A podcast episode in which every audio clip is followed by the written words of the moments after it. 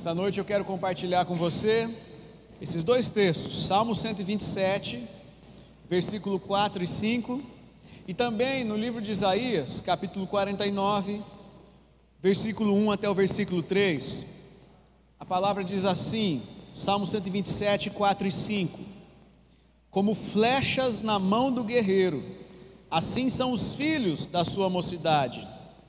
Feliz o homem que enche deles a sua aljava, não será envergonhado quando enfrentar os seus inimigos no tribunal. Como flechas na mão do guerreiro, assim são os filhos da sua mocidade.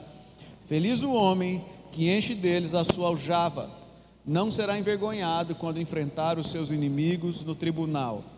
E ainda, no livro do profeta Isaías, capítulo 49, versículo 1 a 3. E aí eu vou pedir para você deixar a sua Bíblia aberta aqui.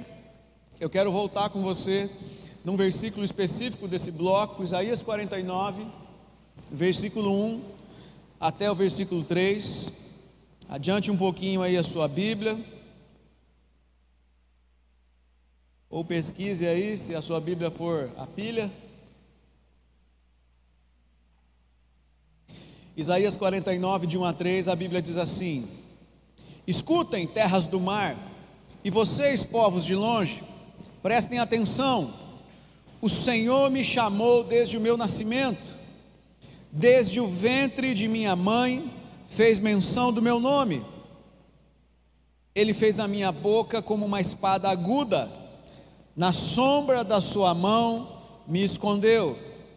Ele fez de mim uma flecha polida e me guardou na sua aljava e me disse: Você é o meu servo, você é Israel, por meio de quem hei de ser glorificado.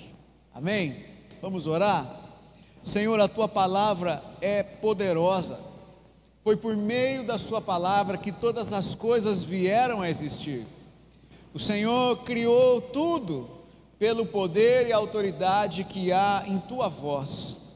Senhor, nós cremos na tua palavra. Não há nada mais poderoso do que o Senhor, aquilo que o Senhor diz, essa verdade não muda. Aliás, essa verdade muda todas as coisas. A tua verdade muda a nossa vida, a tua verdade muda a nossa história, o nosso futuro, a tua verdade molda o nosso destino, a tua verdade altera o curso das nações é a tua palavra que tem todo o poder. E nessa hora, nós oramos por tua igreja, oramos por cada um dos nossos irmãos e irmãs que estão aqui presentes nesse templo e também por cada um daqueles que nos acompanham agora, assistindo e ouvindo a tua palavra. Senhor, eu te peço agora, envia o teu espírito sobre os meus irmãos e irmãs. Senhor, que a mente, a atenção, o foco, o, o ouvido dos teus filhos estejam atentos àquilo que o Senhor deseja falar. Usa a minha vida, usa, Senhor, todos os recursos possíveis agora para que a tua palavra seja plantada nos nossos corações e mentes, que ela crie raízes e que sim, ela frutifique a 100, a 60 e a 30 por um, que ela possa cumprir o propósito do Senhor como o Senhor bem entender em nossas vidas em nome de Jesus, amém. Graças a Deus. Queridos, quando nós lemos a Bíblia, a palavra de Deus, nós temos todas as revelações, as orientações, nós temos respostas para a nossa vida, para o nosso dia.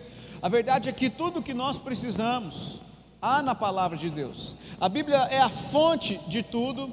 A Bíblia ela tem os recursos necessários para que a minha vida e a sua vida sejam orientadas, encaminhadas, que, elas, que ela possa andar bem, andar melhor, que ela possa ao menos ter um norte, um início de uma grande e maravilhosa transformação. E a palavra de Deus, você leu comigo aqui, agora, no livro de Isaías 49. A palavra de Deus diz que todos nós, cada um de nós individualmente, nós recebemos da parte de Deus um chamado, nós recebemos do Senhor um propósito, algo que o Senhor fez com todas as demais pessoas, mas ao mesmo tempo, algo que Ele fez pensando em você exclusivamente. Quando você foi criado, idealizado, pensado, produzido pelo céu, pelo Senhor, pelo poder que há na voz do Senhor. O Senhor fez isso pensando no seu presente, no seu futuro, nos seus dias. O Senhor pensou que você e eu poderíamos viver o melhor da vida, poderíamos viver os melhores dias debaixo do poder da palavra, do desejo do coração do Senhor. Então, pensando nisso, pensando no que a Bíblia diz, eu acredito que cada um de nós, eu e você, nós como cristãos, como igreja, de repente você que é pai ou mãe, nós precisamos todos os dias nos empenhar ao máximo para que nós tenhamos clareza do que é que Deus nos chamou a viver e de como nós podemos viver a vontade, o querer de Deus nesses dias. Há duas coisas que nós devemos ocupar a nossa vida todos os dias: o que Deus tem para mim e como eu vou viver a vontade de Deus. O propósito, eu preciso conhecê-lo. E o processo pelo qual esse propósito vai se tornar uma verdade precisa ser claro, precisa ser simples. Nós precisamos nos empenhar ao máximo para que essas coisas se tornem claras, se tornem tão simples ou naturais como é respirar para você. Você está respirando desde a hora que entrou aqui, não é mesmo? Ah, eu acredito que muito antes, eu acredito que desde quando você nasceu você respira, não é verdade? Mas você, em algum momento, você já deve ter pensado isso: olha, eu respiro, né? Aspira, respira, puxa, solta, segura, né? E você se cansa quando tenta fazer isso mecanicamente. Mas quando esquece e deixa fluir, acontece ou não acontece naturalmente? Não é mesmo? Nós precisamos viver a vida, o querer, o propósito, a vontade de Deus dessa maneira, naturalmente e naturalmente sobrenatural. Nós precisamos deixar que Deus nos guie a ponto de não vivemos num piloto automático, mas simplesmente de entrarmos nesse fluir do rio de Deus, da direção, do caminho, da vontade pela qual o coração de Deus corre, nos leva a viver e andar. Eu penso que, como pessoas, como filhos, como cristãos, e é claro, como pais, ou como filhos, ou como pais naturais de meninos, meninas, crianças, jovens ou, ou até mesmo de adultos, e de repente, como pais espirituais dessa geração, nós precisamos entender qual é o nosso papel, o nosso propósito. Você leu o Salmo 127 comigo? Olha lá, eu, eu pedi para você ficar com o texto de Isaías aberto, não é mesmo? Mas o, o, o primeiro versículo que você leu no Salmo 127 diz assim: como flechas na mão de quem? Quem é o personagem ali que o texto cita? Como flechas na mão do guerreiro. Assim são os nossos filhos, os filhos da mocidade, os seus filhos naturais, aqueles que estão debaixo da sua responsabilidade. E é claro que os nossos filhos espirituais, os nossos filhos na fé, as pessoas que estão sendo influenciadas através da nossa vida, também são como flechas colocadas na mão de um guerreiro. Então entenda, como pai, como mãe, natural ou espiritual, como pai ou mãe na fé, ou como pai e mãe de carne e osso, eu e você, nós somos chamados para viver com coragem. Você consegue imaginar um guerreiro que é covarde? Você já pensou mesmo se nós fôssemos uma nação que vivesse em guerra? A nossa geração talvez não tenha ideia do que seja uma guerra. Nós, alguns de nós, né, assistem filmes épicos e a gente olha para tudo aquilo e diz: Meu Deus, que absurdo, quanto sangue, né? Que tempo diferente. Pois é, nós nos escandalizamos com aquilo que foi ah, natural durante séculos, talvez por milênios. Nós somos muito diferentes de, de muitas gerações. Mas pense um pouquinho a respeito de como a Bíblia nos chama no Salmo 127, versículo 4. A Bíblia diz que nós precisamos viver e andar como guerreiros. Um guerreiro precisa, primeiro de tudo, ele precisa de coragem. Sabe, querido, se você está nesse mundo, você precisa de coragem para viver. E sim, talvez o tempo mais oportuno para falar disso seja nesse momento. Durante uma pandemia, talvez a situação mais terrível pela qual nós já tenhamos vivido, como nação, como sociedade, como povo, ou eu e você como gente, né? É, alguns já passaram por outros momentos difíceis na vida, na história, no passado. Mas veja só, nós estamos falando de algo que tem afetado o mundo inteiro. Esse não é um problema de Marialva, mas sim do planeta. E a verdade é que para voltar a viver, independente de como a vida vai voltar, nós precisamos de coragem. Olha para quem está do seu lado e diga assim: coragem. Grita, que fica mais guerreiro. Fala, coragem, ânimo. Nós precisamos disso para viver. Agora, nós não precisamos apenas de palavras afirmativas, nós não precisamos apenas de uma persuasão natural, não, nós precisamos de coragem que vem de Deus, de uma coragem que vem do alto. Nós precisamos de ânimo, nós precisamos ser inflamados para viver a vida, mas não naturalmente apenas. Você sabe por quê? Porque naturalmente todos nós somos inflamados nós temos ânimo e coragem quando não temos problemas, quando não temos dívidas, quando nada ameaça a nossa casa, o nosso trabalho, as nossas finanças, as finanças, quando nada ameaça a nossa saúde, quando não existem problemas, quando não existem doenças, quando não existem crises dizendo que o mundo vai acabar e que a gente vai ser moído, triturado, destruído, destroçado ou talvez até mesmo aniquilados. Aí é fácil ser animado e corajoso. Não é desse ânimo e coragem papagaiada, mentira que eu estou dizendo. Eu estou falando de um ânimo, uma coragem que vem de Deus, que não depende das circunstâncias externas, que não depende querido, do que o seu coraçãozinho sente, do que a sua alma ah, mentirosa diz. Pastor, você me chamou de mentiroso, meu Deus. Querido, deixa eu falar uma coisa para você. A Bíblia diz isso a nosso respeito.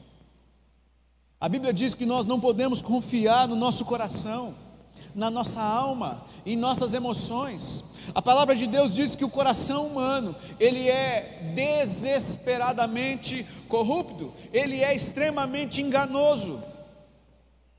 Agora pense, pense, você, no ano de 2020, com toda a informação, com toda a tecnologia, com toda a velocidade, pense em alguém como você, habilidoso, inteligente, depositando a sua fé, a sua esperança as suas expectativas em alguém que seja muito mentiroso e que tenha um desespero por corromper.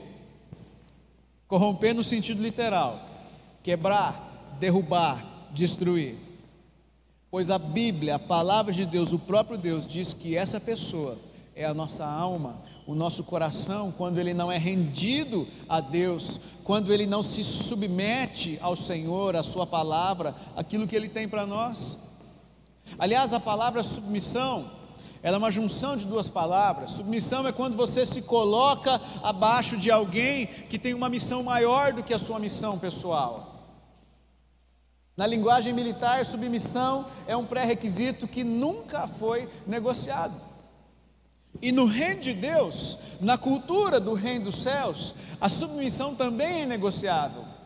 Nós vivemos numa, numa, num tempo tão ah, relativista, as pessoas tentam nos fazer duvidar, ou boa parte das pessoas tentam nos fazer duvidar de Deus, da Bíblia. Hoje eu, estava lendo ah, uma notícia na internet e, e embaixo eu, eu, eu, eu, li alguns comentários e depois disse: Senhor, me perdoe porque eu perdi tempo lendo esse lixo, essas baboseiras. Mas os comentários eram assim: não podemos confiar na Bíblia.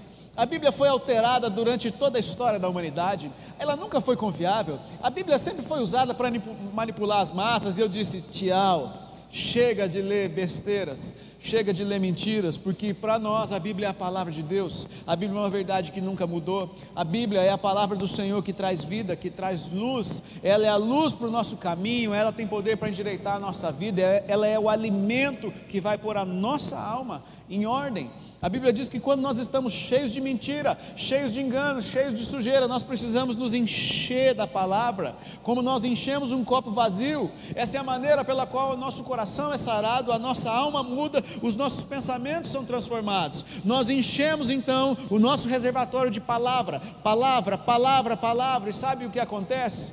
a sujeira que está lá no fundo acumulada começa a subir até transbordar e até que a água limpa jogue toda a sujeira para fora. Essa água que limpa é a palavra de Deus. A maneira pela qual a sua alma vai ser curada, os seus pensamentos vão mudar, a sua visão, a sua fé vai aumentar, é pela palavra de Deus. Sabe por que há crentes que deveriam ser motivadores, animadores, que deveriam levantar pessoas? Porque há crentes aí fora que são murmuradores, que são ah, ah, vazios de vida, que não têm algo para oferecer, que você pergunta se está tudo bem, e ah, eles dizem: não, eu estou triste porque eu não sei, mas eu estou desmotivado, eu não quero viver, eu não quero, uh, eu não sei como vai ser, esse vai ser um tempo difícil. Ah, nós estamos cercados hoje de crentes que deveriam ser o sal da terra e a luz do mundo, que estão com medo do, do futuro. Entenda, o problema não é o medo, o problema é caminhar assim, sem mudar. O problema é caminhar assim, vazio, sem ter o que oferecer. O problema é achar que isso é o novo normal. Uma vida sem esperança, sem alegria, sem propósito. Uma flecha que não tem um alvo. Guerreiros covardes não servem para batalha. Guerreiros que não têm clareza da sua missão, que não sabem quem é o seu general, que ainda não enxergaram o seu alvo, já perderam a batalha. Guerreiros covardes já deveriam ter voltado para casa há muito tempo. Agora entenda, queridos, por mais que eu e você vivamos uma guerra ideológica, uma guerra no mundo espiritual sobrenatural, nós ainda podemos mudar o jogo e virar a história se nós abrirmos os nossos olhos para aquilo que Deus está nos chamando. Nós precisamos nos empenhar para conhecer qual é a vontade, o querer, o chamado de Deus para a nossa vida, para a vida dos nossos filhos, para a nossa família, para o nosso tempo, para a nossa geração, para os nossos dias. Volte a sua, a, os seus olhos, a sua atenção lá para o livro de Isaías então. Isaías 49, eu quero usar esse texto nessa noite para tentar ajudar você e a mim, a sua casa e a minha, a, a, a realinhar, ou na verdade, a, a, adestrar a nossa vida. E adestrar, querido, entenda bem, não estou chamando ninguém de, de, de animal, entenda que o adestramento não tem a ver com animais apenas. Adestramento é treino. Adestramento é um alinhamento, é uma preparação que você faz para ser excelente, para ser capacitado. Adestramento nada mais é do que um aprimoramento meu e seu diante do Senhor, e nós podemos sim, pela palavra de Deus, adestrar nossa vida, nossa casa, os nossos filhos, o nosso uh, o tempo em direção ao Senhor e à vontade dele para nós. Isaías 49, versículo 2, a Bíblia diz assim: Ele fez a minha boca como uma espada aguda. Essa é a primeira coisa que eu quero que você preste atenção nessa noite. A primeira coisa que nós precisamos entender é para o que Deus me chamou. Para o que é que Deus me chamou? Qual é o desejo, a vontade, o propósito? Qual é o chamado de Deus para mim? Qual é o chamado do Senhor para a vida dos meus filhos? Qual é o chamado do Senhor para as pessoas que estão lá fora? O que é que Deus chamou a igreja dele para viver nesses dias, nesse tempo, nessa hora? Em resumo, preste atenção nisso, entenda isso da maneira bíblica. Nós fomos chamados, e eu, e eu quero te desafiar a repetir isso, porque eu sei que você vai se assustar um pouco. Eu e você fomos chamados para profetizar. Ponto. Diga para quem está do seu lado: profetizar. Esse é seu chamado. E por que eu digo que isso talvez assuste pessoas?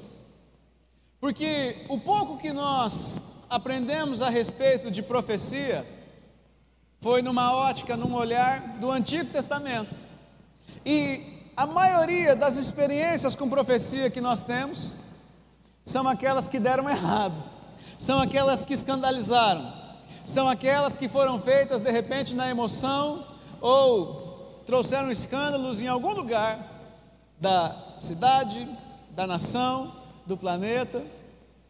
Agora, biblicamente falando, primeiro, a profecia nada mais é, profetizar nada mais é do que declarar ou anunciar as verdades de Deus. A palavra de Deus, ela já foi escrita. Quando você declara a palavra de Deus, quando você anuncia o que está escrito, você está profetizando.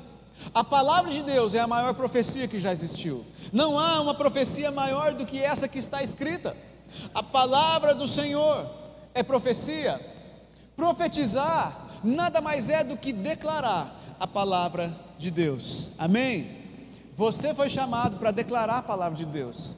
Num sentido bíblico, você foi chamado para profetizar, para contar ao mundo, para gritar nos quatro cantos do planeta que o nosso Deus é real, Ele está vivo, Ele muda a história das pessoas e das famílias, Ele se interessa por nós, e mesmo no tempo mais difícil da história da humanidade, provavelmente Ele está vivo, operante, e Ele deseja ministrar o nosso coração.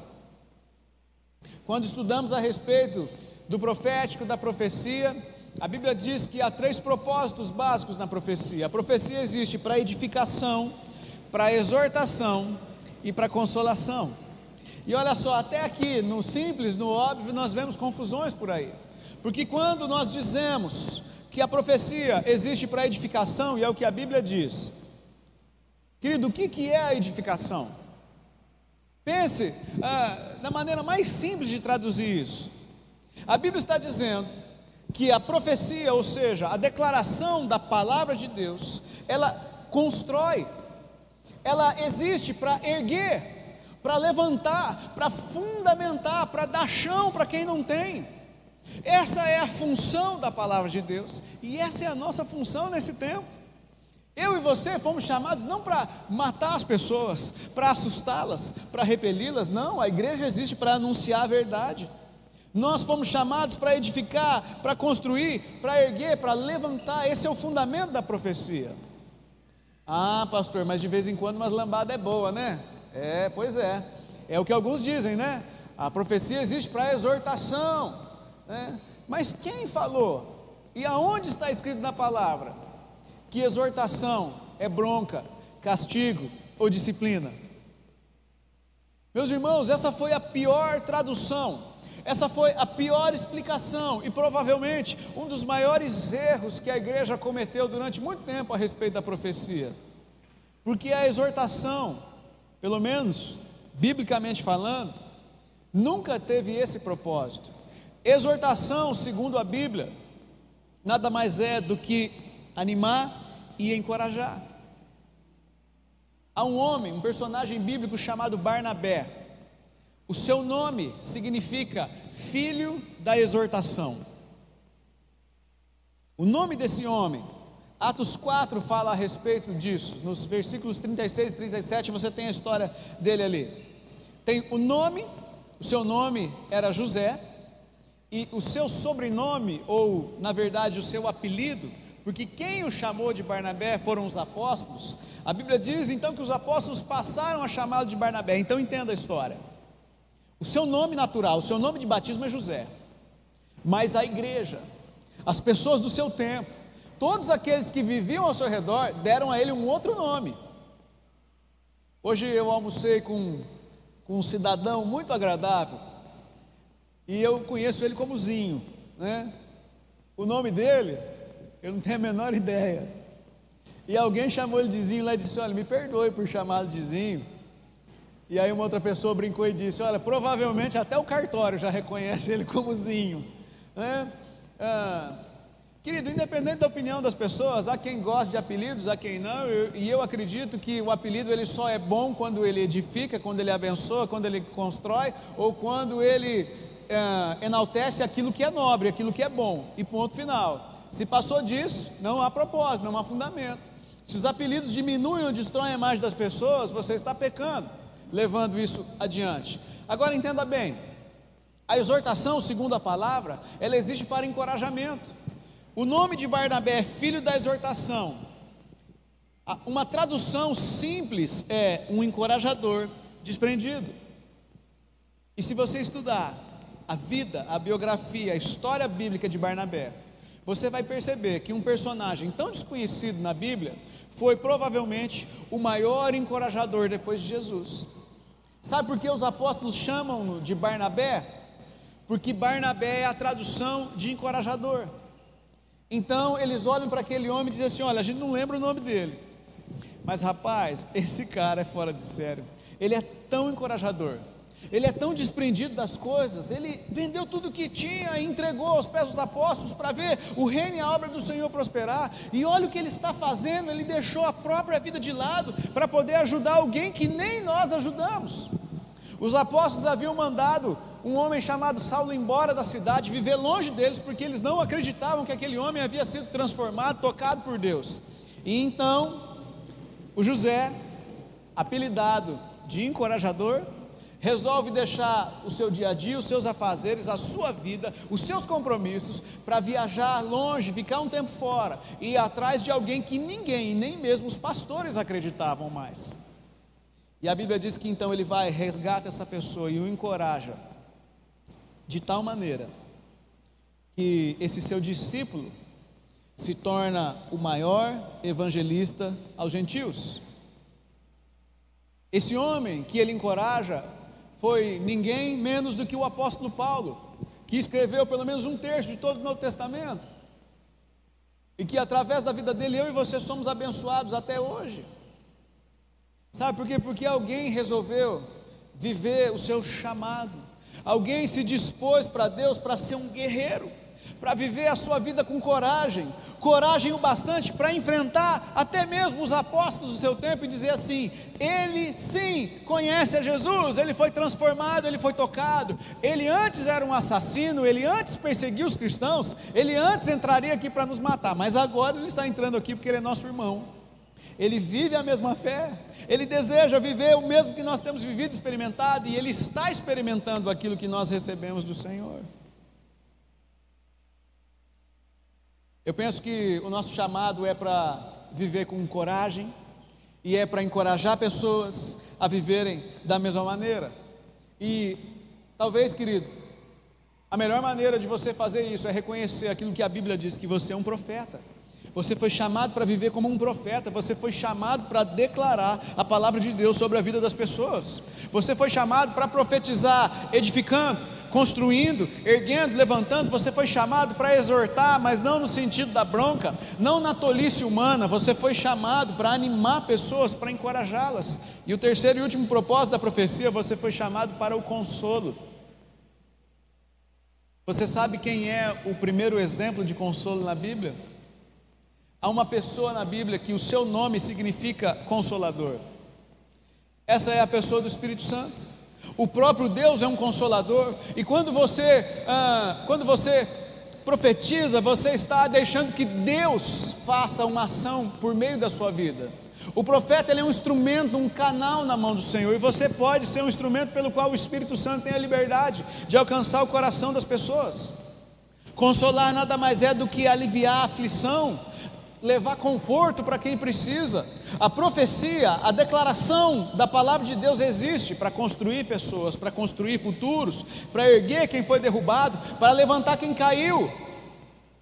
A palavra de Deus não existe para acusar. Aliás, o acusador é o diabo e não Deus e nem a sua palavra. Tem crente usando ah, a palavra de Deus aí com inspiração demoníaca e não divina. Porque se você usa a palavra para acusar ou para diminuir pessoas, você está, infelizmente, sendo guiado pelo diabo e não pelo Espírito. O Espírito que te guia é o Espírito das trevas. Porque a profecia ela consola, a profecia edifica, a profecia levanta, ela encoraja, ela aponta o futuro de Deus para a vida das pessoas. Se há algo pelo qual nós precisamos nos gastar, nos ocupar e aprender a viver, é aquilo para o qual Deus nos chamou para viver. Nós precisamos deixar que Deus nos adestre, nos prepare, nos treine para falar da maneira correta, para comunicar a verdade, para se comunicar com clareza. Sabe por que boa parte das pessoas não vem para Jesus? Porque a igreja é cheia de profetas do caos. Há, há pessoas que são inspiradas, mas não pelo Espírito de Deus, elas são inspiradas por um outro espírito maligno qualquer. Porque usam a palavra para acusar, para derrubar, para diminuir, mas essa não é a função da palavra, a função da palavra é erguer, é levantar. Querido, capacite, treine, adestre a sua vida, a sua casa, por meio da Bíblia, da oração, da leitura, do jejum, do preparo. Agora veja bem, a Bíblia também diz como é que Deus prepara os seus, como Deus trabalha conosco. Se agora nós entendemos qual é a função, o propósito da nossa vida, então preste atenção em como Deus faz isso. Preste atenção em como Deus trabalha conosco. Isaías 49, 2 é o versículo que eu estou lendo com você. A primeira parte do versículo você leu comigo, a Bíblia diz o seguinte: que ele fez a nossa boca como uma espada aguda. Depois o texto diz o seguinte: na sombra da sua mão me escondeu. Tente imaginar um pouquinho a sua vida debaixo da mão de Deus. Feche os seus olhos por alguns segundos e imagine você debaixo da sombra da mão de Deus. Ok. Conseguiu ver? Conseguiu visualizar? De repente você imaginou uma grande cobertura, ou um todo gigante, ou talvez a visão medíocre é a minha, a sua foi muito maior do que isso. Ou talvez você não tenha sido capaz de imaginar, porque para você Deus é muito maior do que a palma de uma mão gigante. Gente, a, a, a maior mão que eu já vi é a mão do Carlão. Depois, se você quiser um, uma perda de mão dele lá, vai com calma, hein, Carlão? Só no bolachinha aqui não. Olha só, olha o que a Bíblia diz: que Ele nos colocou debaixo da Sua mão, Ele nos escondeu. Se há um lugar que todos os dias da nossa vida nós precisamos nos colocar, é debaixo da mão do Senhor. Se há um lugar onde nós deveríamos nos esconder todos os dias, é debaixo da palma da mão, porque esse é um lugar seguro, esse é um lugar protegido, esse é um lugar de cuidado. Agora, mais do que isso, nós precisamos entender a mensagem. Isaías está dizendo que o lugar que Deus nos chamou para viver todos os dias é um lugar diferente do que naturalmente nós vivemos agora. Você já percebeu que a sua vida nunca foi tão exposta como agora? Quem nunca te viu na vida, sabe o seu nome, sabe o seu telefone, sabe o seu CPF, o seu RG, sabe por quê? Porque provavelmente está lá na internet. Você ou alguém algum dia digitou e ficou lá. Você tem redes sociais e tem um dossiê seu publicado para o mundo inteiro ver. Há pessoas de todos os cantos do mundo que têm acesso à sua vida. Nós nunca fomos tão expostos como agora. E a nossa geração é uma geração que tem tentado viver debaixo dos holofotes todos os dias. As nossas crianças, os nossos filhos estão recebendo um padrão de que eles precisam estar em evidência, de que eles precisam ser vistos e aparecer. Agora preste atenção no que Isaías 49, 2 diz. A Bíblia está dizendo que o anonimato, ah, o, o deserto, ou o esconderijo, o lugar secreto, ou mesmo a palma da mão de Deus, é o melhor lugar para eu e você ser formado. O melhor lugar para eu e você crescer, para eu e você sermos desenvolvidos em Deus. É nesse lugar ah, onde o seu nome não importa, onde a sua aparência não importa. Deus sabe quem você é. E é nesse lugar, ou nesses lugares de esconderijo, que a sua vida é trabalhada por Ele. É nesse lugar secreto onde Deus nos faz crescer. Você ouviu semanas atrás que o nosso Deus, nós lemos isso em Êxodo 17, Êxodo 18, que quando a vara de Arão foi colocada diante da presença de Deus, durante a noite, preste atenção, no anonimato, no secreto, no escuro, no lugar a sós com, com o Senhor, com a presença de Deus, a vara seca reverdeceu, floresceu, frutificou.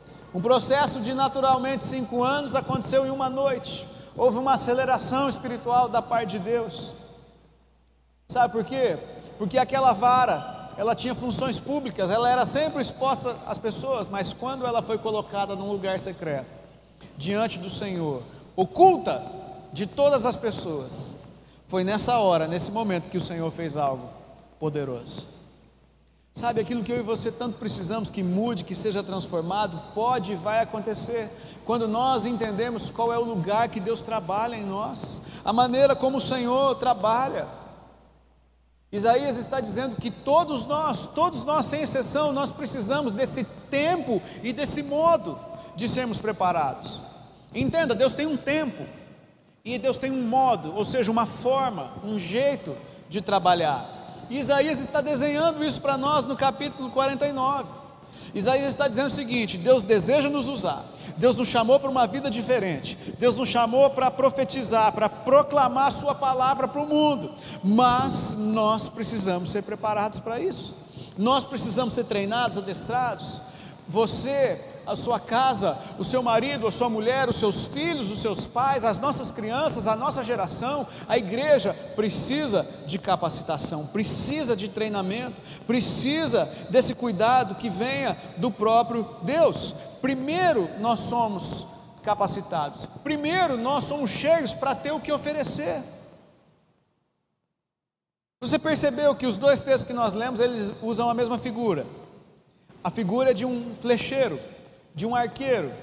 Agora imagine aí na sua mente o que um arqueiro faz, o que um flecheiro faz, ele atira flechas. Agora pense que no tempo que o texto foi escrito, o arqueiro não era um animador de circo, o arqueiro não vivia como um, um palhaço, o arqueiro não era uma pessoa qualquer, não era um inútil. Salmo 127, versículo 4 diz exatamente qual era a função do arqueiro: ele era um guerreiro, ele era um soldado ele tinha uma missão, um propósito, um objetivo claro, ele tinha uma função no reino, ele sabia exatamente qual era a maneira que deveria viver. Antigamente, as flechas eram feitas de madeira, elas eram muito bem preparadas e as suas pontas, né, pelo menos as, as flechas de guerra, de exércitos, de alguns exércitos, a flecha era preparada com metal, e a beleza disso nunca importou. Talvez para nós, né, quando a gente brinca de índio, no dia do índio, a gente colore, faz tudo bonitinho, mas para um guerreiro, a beleza, a aparência não fazia diferença. O que realmente importava era cumprir o propósito. A flecha existia para atingir um alvo e era isso que importava. Se a flecha era bonitinha ou não, não fazia diferença. Ah, o que fazia diferença era: a flecha é boa, a flecha foi bem feita, ela vai cumprir o papel dela, ela vai alcançar o seu alvo. Numa batalha, a flecha existia para alcançar um alvo distante. A flecha não era um instrumento de queimar roupa. A flecha precisava alcançar destinos que naturalmente não seriam alcançados. Elas eram preparadas com esse propósito e por isso deveriam ser boas, deveriam ser excelentes. Imagine a flecha, imagine uma flecha. Ela precisava ser muito bem acabada, livre da sujeira, livre do peso. Ela precisava ter uma boa aerodinâmica, porque se não tivesse, não ia acertar alvo nenhum. Aliás, o arqueiro poderia se ferir. A flecha não era feita de bambu, como a gente acredita ou faz, né? A flecha era muito bem escolhida a dedo por madeiras que eram firmes, que eram rígidas. E a vareta, a vara, a parte mais longa da flecha, ela traz um símbolo, uma representação que nós precisamos prestar atenção. Quando a Bíblia usa a figura da flecha, essa vareta é o símbolo do nosso caráter. Quando nós olhamos para a flecha da qual o salmista está dizendo que precisa ser lançada, a Bíblia diz que os pais são os flecheiros e o Pai Celestial é quem nos lança também para o futuro. A flecha que simboliza o filho, ou os nossos filhos, ou que simboliza eu e você como filhos de Deus, para ela alcançar o seu propósito, ela precisa ser bem trabalhada. E aquilo que Deus precisa trabalhar em nós, para a nossa vida alcançar o destino que Deus preparou, é o nosso caráter. Se você prestar atenção, a única coisa que pode impedir eu e você de viver a vontade de Deus, quem é? O diabo tem poder para impedir eu e você de viver a vontade de Deus, sim ou não? O que, que a Bíblia diz? O diabo tem poder para parar você diante de Deus, sim ou não? É claro que não. Se você ficou em dúvida, esse é o sinal de que precisa treinar mais. Né? É claro que não. Romanos 8 diz que nada pode nos separar do amor de Deus. Nada, nem alturas, nem profundidades, nem a morte, nem a vida, nem anjos, nem principados, nada. Nada pode nos separar do amor de Deus. A não ser nós mesmos. O que vai impedir eu e você de viver bem, de ter um casamento feliz, de criar os nossos filhos segundo a vontade do Senhor, de ter um futuro abençoado e próspero em todos os sentidos, de viver o nosso presente com alegria, com satisfação, é a falta de um caráter trabalhado, transformado por Deus. Se nós não deixarmos Deus fazer aquilo que você faz com o bambu quando faz flecha, né? Pegar a faca e tirar as ferpas, e alisá-lo, e prepará-lo, e deixar Deus enrolar a lixa na gente, e lixar, e preparar, e alisar, e adestrar, nós vamos ser uma flecha que não vai atingir alvo nenhum. É disso que Isaías está dizendo no capítulo 49, é isso que o salmista disse no Salmo 127, é isso que todos os outros textos bíblicos que usam a figura de um arqueiro, de uma flecha, querem dizer para nós. Sabe por que, que o arqueiro tem que preparar a madeira?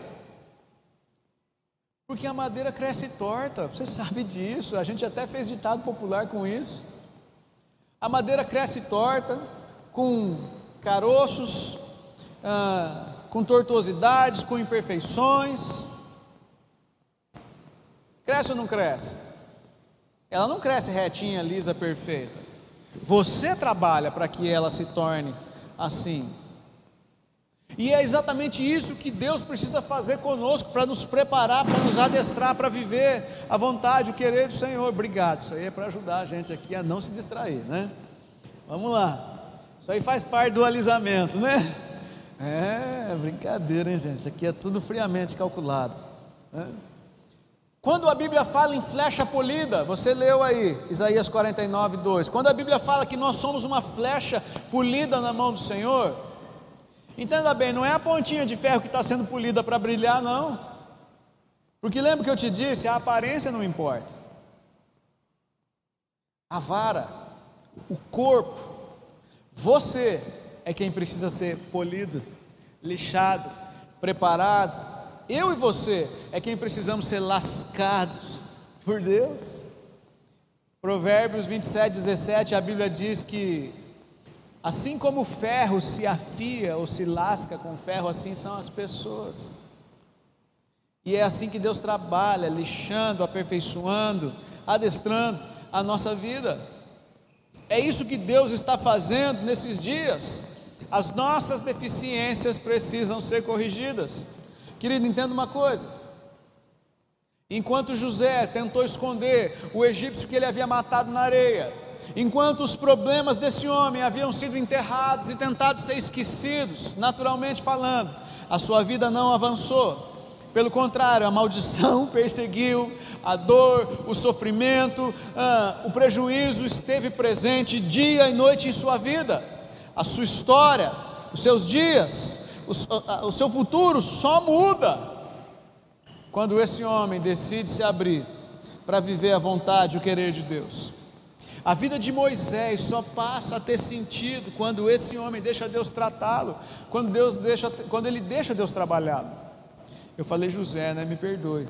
Moisés, o homem que havia sido escolhido por Deus para ser o libertador de uma nação, de uma geração inteira, a sua vida só passa a ter sentido quando ele deixa Deus trabalhá-lo como a flecha que tinha um alvo para alcançar. O seu caráter precisou ser trabalhado.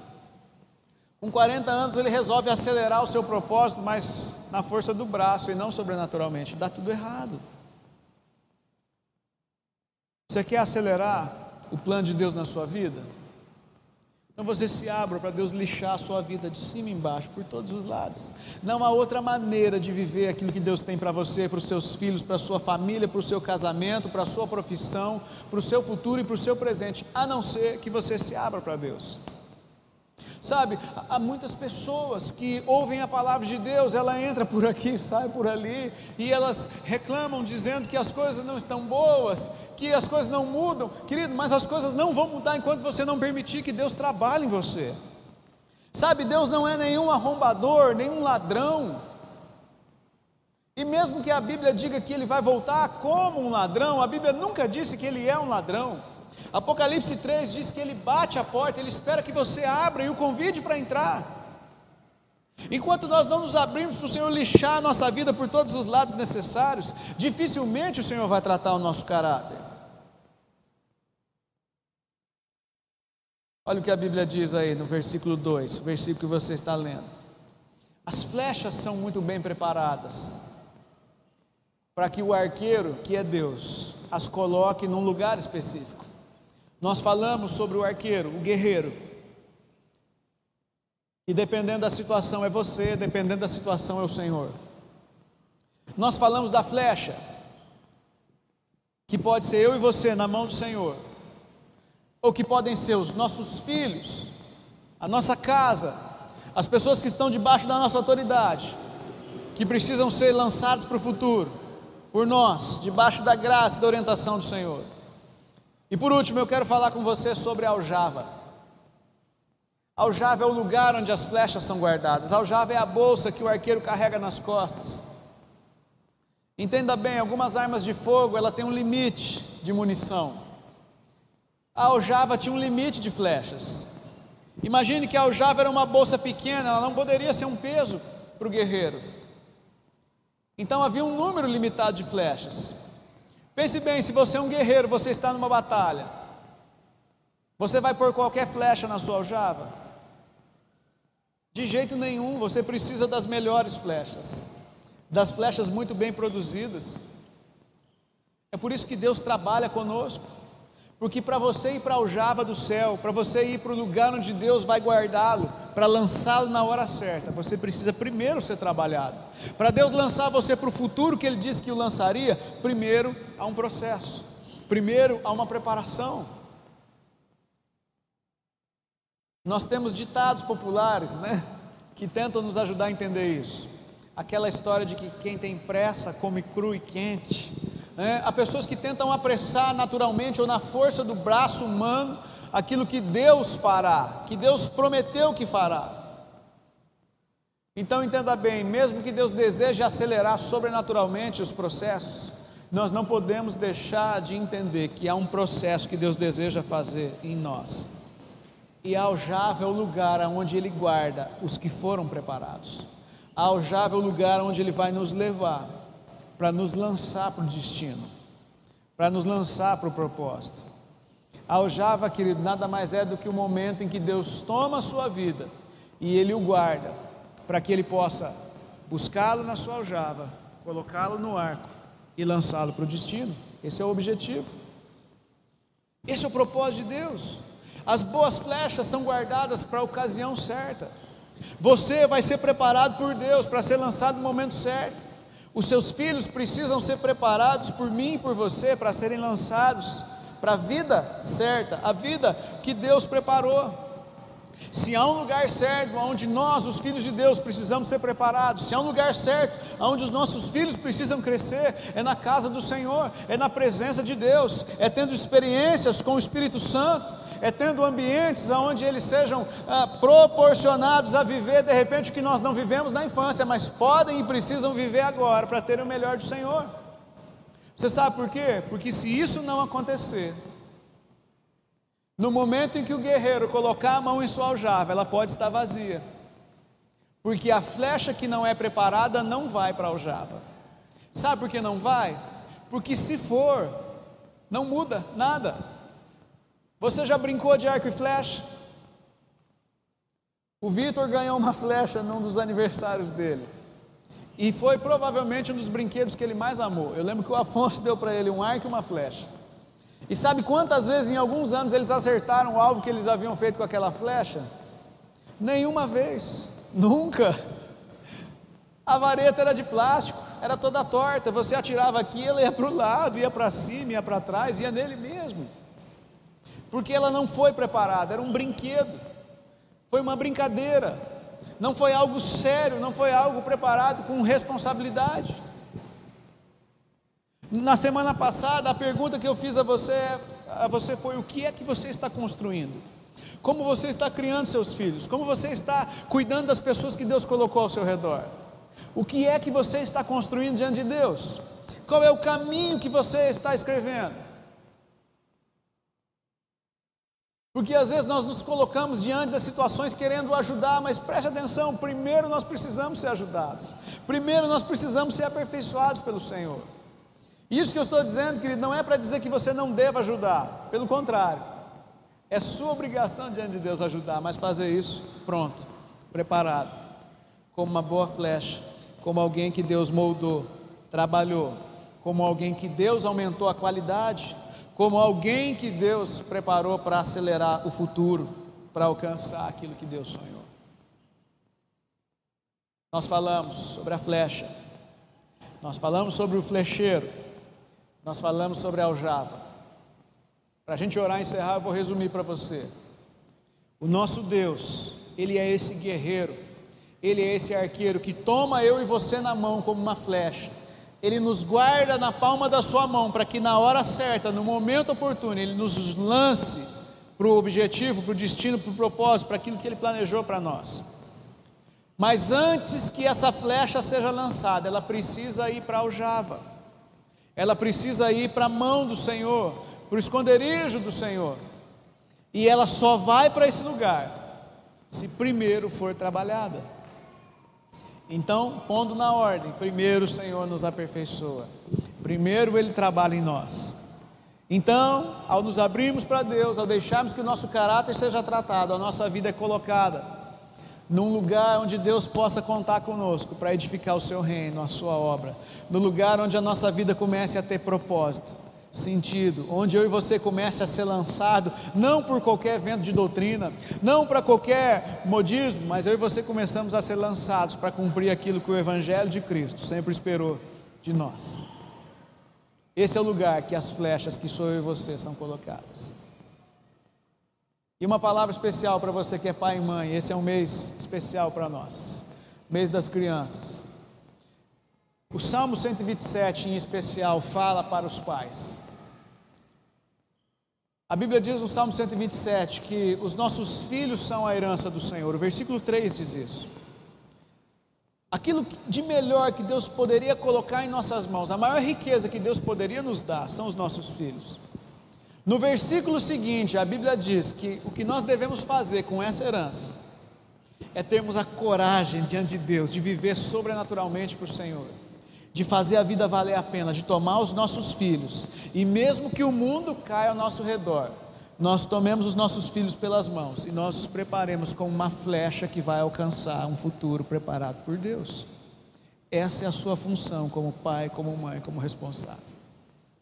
O Senhor apontou o futuro. Você é quem lança. A sua flecha está pronta. Você, arqueiro, está treinando os seus lançamentos.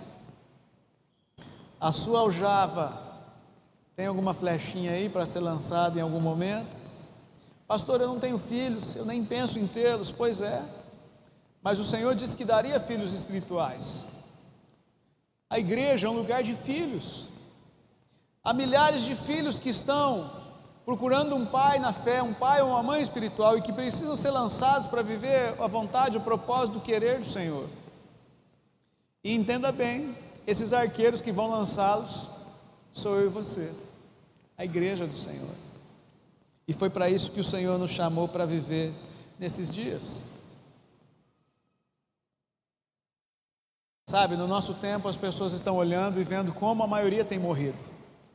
Nós temos todos os dias notícias de, de, milhares e milhares que morreram nessa nação, naquela nação, que morreram por essa doença, que morreram dessa forma, de uma outra forma.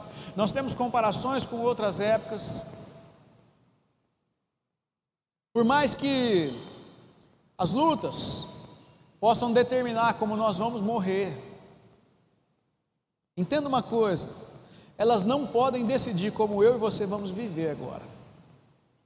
Você não pode deixar que essas lutas vão, venham determinar a maneira de viver agora. Deus te chamou para viver uma vida abundante. Quem veio para matar e roubar e destruir a sua vida foi o diabo. Você precisa decidir quem vai ser o seu Senhor. Você precisa escolher a partir de agora a quem você vai ouvir. A voz do diabo tentando roubar a sua alegria, roubar a, a sua esperança, roubar as oportunidades que a vida tem lhe dado. Ou se no meio de toda essa turbulência você desejou ou vai escolher viver a vida abundante que o Senhor preparou para você. Querido, não se renda, não se acomode, não deixe para depois, não fique esperando as coisas melhorarem. Porque a crise é no reino natural, mas eu e você não somos desse mundo. A Bíblia diz que a nossa pátria é superior e nós podemos acessar o reino de Deus. Nós somos chamados para viver nesse nível superior. Você pode viver segundo o reino dos céus hoje. Eu quero te desafiar a viver a sua vida com a sua aljava vazia. Todas as flechas que Deus tem colocado em sua mão, você pode lançá-las agora. Mas morra, querido, ou viva com seu coração cheio de Deus, cheio da certeza e da convicção de que você pode e vai se esforçar para viver o melhor agora, para fazer com que os seus filhos vivam o melhor, que a sua geração conheça a Deus e que elas não morram vazias, que as suas crianças tenham mais do que casa, comida e boa educação porque por melhores e por mais verdadeiro que isso seja, essas coisas não vão para o céu. Mas a alma dos seus filhos, sim. A alma das pessoas, sim. Tem como destino a eternidade. E é com isso que eu e você precisamos nos preocupar acima de tudo, nesses dias, em nome de Jesus. Feche os seus olhos. Eu quero convidar você a orar e a dizer isso para o Senhor: Pai amado, eu quero, eu desejo, eu realmente necessito dessa coragem para viver. Eu quero viver como um guerreiro. Eu quero ser um guerreiro do Senhor. De repente você também quer ser a flecha na mão do Senhor, então diga isso para Ele. Eu quero ter coragem para viver, mas eu também quero ser uma flecha na mão do Senhor que o Senhor é o grande guerreiro. O Senhor é o Senhor dos exércitos, o Todo-Poderoso, o Deus invencível nas batalhas, é o que a tua palavra diz. Então, Senhor, nós desejamos ser essas flechas. E nós também desejamos, Pai, o que o Senhor disse em Isaías, que a nossa boca seja uma espada aguda, que a nossa boca possa transmitir vida encorajamento, consolo. Senhor, eu oro para que a tua igreja seja uma igreja profética nesses dias.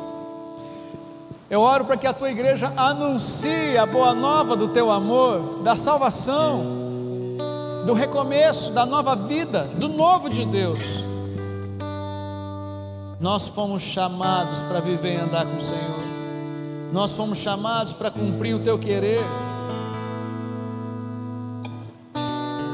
O Senhor tem nos chamado para viver debaixo da sombra da tua mão poderosa.